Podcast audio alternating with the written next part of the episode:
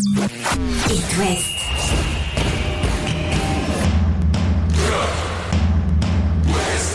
Cop West. Chaque lundi et jeudi à 20h.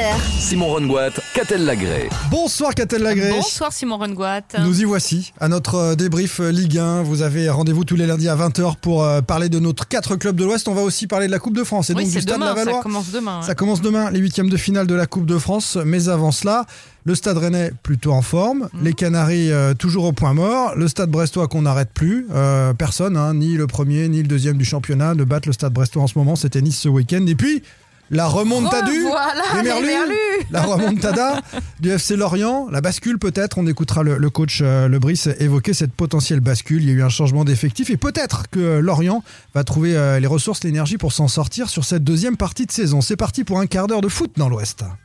Chaque lundi et jeudi, C'est Cop West sur It West. Avec donc le stade brestois, Catel, qui euh, obtient un match nul solide face à l'OGC Nice. On sait que Nice c'est la meilleure défense du championnat. Les euh, Finistériens n'ont pas réussi à, à percer le coffre euh, niçois. Non, 0-0, comme au match aller, euh, finalement. Match nul très logique, euh, avec deux grosses défenses sur le terrain. Brendan Chardonnay, qui, avait, Énorme. qui avait été impeccable face à Mbappé au parc, a été à nouveau impeccable face à Guessant, je trouve, ce, week-end. C'est incroyable. Ça a été. Alors, parfois, il y a des mauvais 0-0, mais il y a aussi des bons 0-0. Et là, c'était un bon match de foot.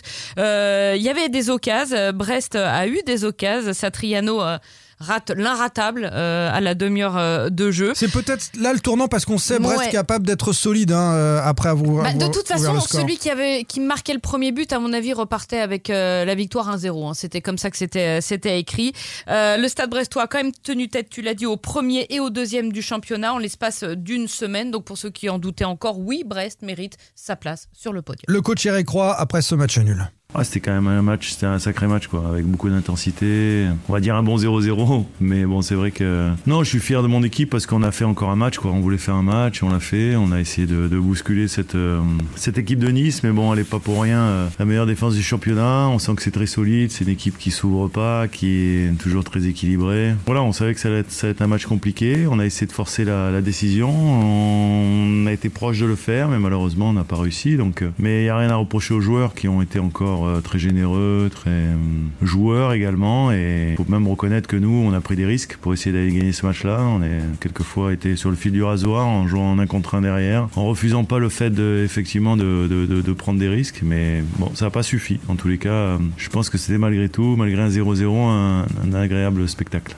Et c'est ce qu'on aime, Catel, dans cette équipe brestoise, c'est que bon, elle a pris les points pour se maintenir hein, cette saison, on va pas se mentir, et, et- et que trois points c'est beaucoup mieux qu'un, et que parfois on prend des risques pour aller chercher ces trois points euh, cette année au SB 29. C'est, plaisant à voir jouer les Brestois qui vont essayer de réaliser l'exploit en huitième de finale de Coupe de France au Parc des Princes. Ce sera mercredi soir, euh, la deuxième manche. hein. La première, c'était en championnat il y a dix jours, euh, de partout. On sait donc que Brest peut le faire. Après, les Parisiens seront sans doute un peu plus méfiants, moins dilettantes que le match de championnat d'il y a dix jours. Mais en tous les cas, on en salive d'avance. Le Football Club de Lorient a peut-être entamé sa remontada. Lorient est allé gagner à Metz 3 buts à 2. Euh, non, deux buts à un. 2 buts à 1, pardon. Deux buts à un, les Lorientais qui n'avaient plus gagné en Ligue 1 depuis la neuvième journée, rends-toi compte, c'était euh, face au Stade Rennais. Alors cette victoire à Metz, elle est hyper importante, elle est amplement euh, méritée. Lorient a dominé. Euh, je crois qu'il y a eu jusqu'à 90% de possession de balle à un moment dans le match. Enfin, euh, voilà. Et surtout, ça confirme euh, les recrues euh, qu'ont pris le Brice et le staff cet hiver. Euh, ça semble être la bonne pioche. Ils avaient brillé au Havre. Ils ont brillé à nouveau, enfin face au Havre, ils ont brillé à nouveau euh, à Metz. Euh, Bamba euh, a marqué, euh, Louza a fait la passe. Imran Castells- Louzak sera peut-être notre invité jeudi, tiens. c'est ça, On va lui Castells passer un petit coup de fil. a, a marqué le, le deuxième but. En fait, c'était tout ce qui manquait. Un joueur comme Louza au milieu, Mm. c'est ce qui manquait à Lorient. Euh, un buteur comme Bamba, c'est ce qui manquait à Lorient. Donc, on a l'impression qu'effectivement, ça peut être ce nouveau souffle qui relance les Lorientais, euh, qui reviennent à hauteur des Messins, qui ne sont plus lanterne rouge. Euh, voilà. C'est peut-être la bascule pour le FC Lorient. Écoutez le coach Lebris. Euh, bascule, en tout cas, euh, ça faisait un petit moment qu'on n'avait pas gagné. C'était important euh, sur les, deux matchs qu'on jouait, le Havre et Metz, de, de pouvoir euh, au moins mettre une victoire pour euh, se relancer dans ce championnat. Donc euh, c'est fait, et donc ça fait plaisir, bien sûr. Ensuite, ça vient surtout concrétiser ce qu'on ce perçoit depuis la reprise en janvier, c'est-à-dire à la fois une prise de conscience des manques qui étaient les nôtres et aussi la volonté de reconstruire. Et on avait senti ça sur, le- sur les entraînements, on l'avait senti, même si le match à Lille était, était sévère sur le plan du score score, en, en, termes de cohésion, en termes de volonté de, de réaliser quelque chose ensemble. On avait senti qu'il y avait une très très belle énergie. Ça a été aussi le cas contre le Havre, euh, malgré la déception des, des, dernières secondes. Et aujourd'hui, on a réussi à le, à le, concrétiser au score. On avait été frustré par euh, le nul face au Havre à, à domicile. Après, le plan de bataille, ça aurait pu être de battre le Havre et d'aller faire nul à Metz et de prendre 4 points en deux matchs. Ça fait 4, Là, on est même. sur ouais. le rythme d'une équipe qui va s'en sortir. Est-ce que Lorient a pas enclenché quelque chose? On, on, le souhaite pour euh, les Merlus. Euh, on peut laisser Clermont derrière. On voit Montpellier qui commence un peu à Bon, Lyon va s'en sortir. Hein. Ils ont recruté gros au mercato, Ouais, bah, évidemment. Comme Lorient, hein, tu, tu, peux changer une équipe. Euh, alors Lyon, c'est vraiment dans les, Mm. dans les grandes euh, lignes. hein. On, a, on a changé, euh, on a acheté énormément de, de joueurs. C'est d'ailleurs un peu injuste Oui, pour c'est le carrément championnat. injuste. Quand tu es Clermont, que tu peux pas le faire, Ouais. tu regardes les Lyonnais passer devant Ouais. avec une équipe qui n'est pas la même. Mais, mais, mais Lorient peut voilà, essayer de, de doubler euh, et puis laisser derrière un Montpellier, un Toulouse ou un Nantes. On va parler des, des Canaries tout à l'heure. Lorient peut tout à fait se, se relancer. Succès également ce week-end du Stade Rennais. 3-2 également face à Montpellier. Montpellier. Ah non, 2-1. Demain, toujours. Ouais, on va le faire à chaque fois. Euh, ce sera notre running gag. Euh, alors, un scénario particulier. On va écouter Stéphane nous parler euh, tout à l'heure de son point de vue sur le match. Un peu critique parce qu'en fait, la deuxième partie a été un peu souffrance alors que le- l'entame de Bah, match bonne. C'est-à-dire comment se compliquer la tâche dans un match où tout roulait et qui apparaissait très très facile. Terrier marque à la troisième minute. La première mi-temps, tout tient bien. Kalimundo sur penalty à la 48e. Et puis après, eh bien, les Rennais reculent. Euh, ils se font peur, comme ils se sont fait peur à Lyon. Euh, et puis, bah, ils prennent ce but, évidemment, de Savanier.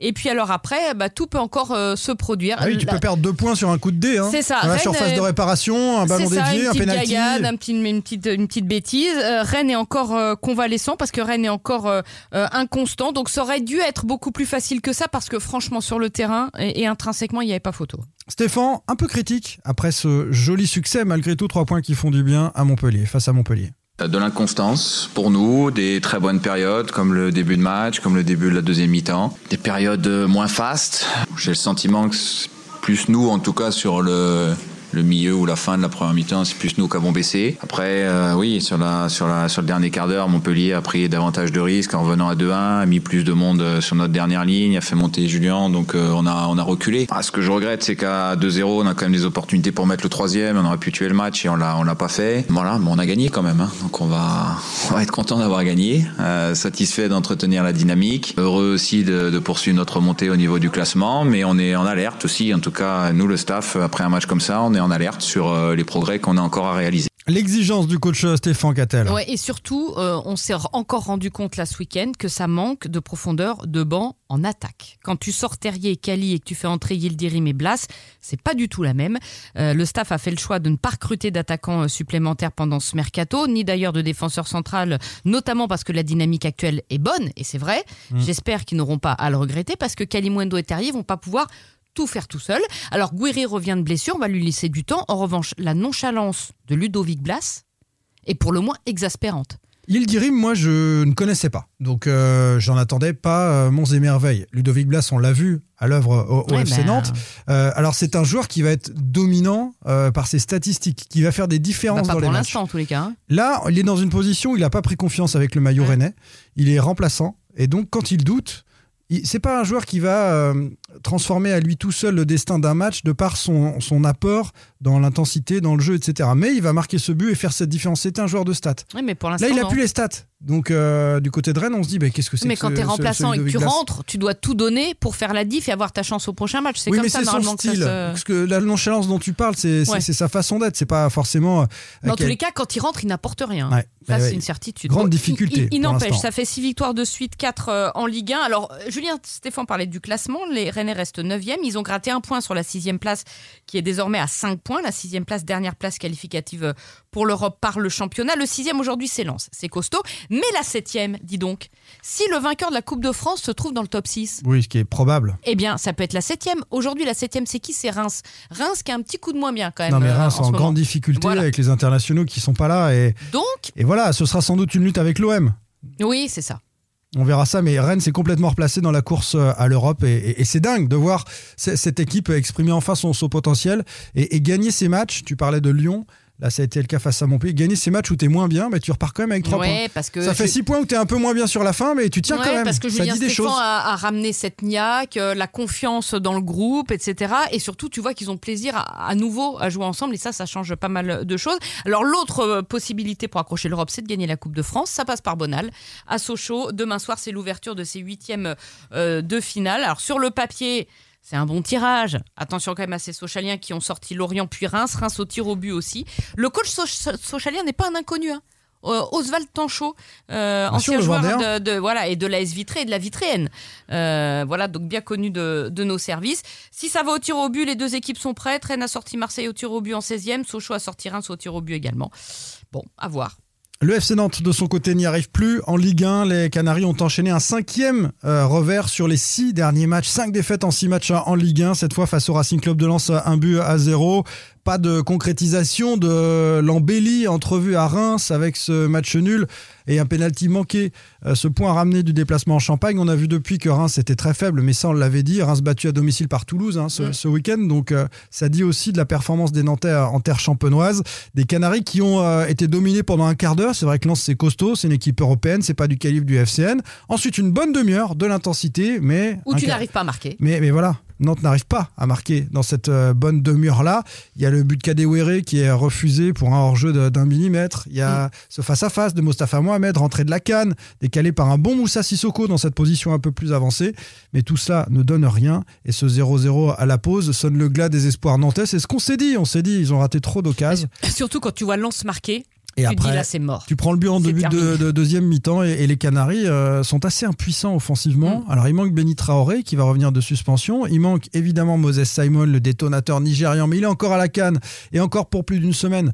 Donc on va pas le revoir tout de suite sous le maillot euh, des Canaries. Alors certes, Nantes, Lens était au-dessus, mais Nantes n'y arrive décidément contre aucune de ses derniers adversaires. Écoutez le coach Gourvenec. Ils ont fait un très bon match. hein. Ils ont... Après, euh, on peut s'en vouloir de, de- de perdre le, le match bêtement à, à Lyon. On peut s'en vouloir de perdre le match encore plus bêtement contre Clermont en, toute fin de match. euh, de perdre en Coupe de France contre une Ligue 2 euh, sur une seule occasion de l'adversaire. On peut s'en vouloir. Là, on fait des fautes. On se manque. Là, ce soir, je ne considère pas qu'on se manque. Euh, on est tombé sur un très bon lance. Ça aurait dû nous être plus favorable si on avait réussi à ouvrir le score. Malheureusement, le scénario est contre nous. Eh oui, encore une fois, le scénario est contre le FC Nantes qui n'est pas capable d'avoir cette marge euh, d'erreur euh, pour les Canaries. 14e, 3 points d'avance sur la zone rouge, sur Metz, sur Lorient et 4 sur Clermont. Ça va être chaud la fin de saison des Nantais et il serait bien avisé de ramener quelque chose du déplacement à Toulouse. Avant cela, il y a la Coupe de France. On va terminer avec ça.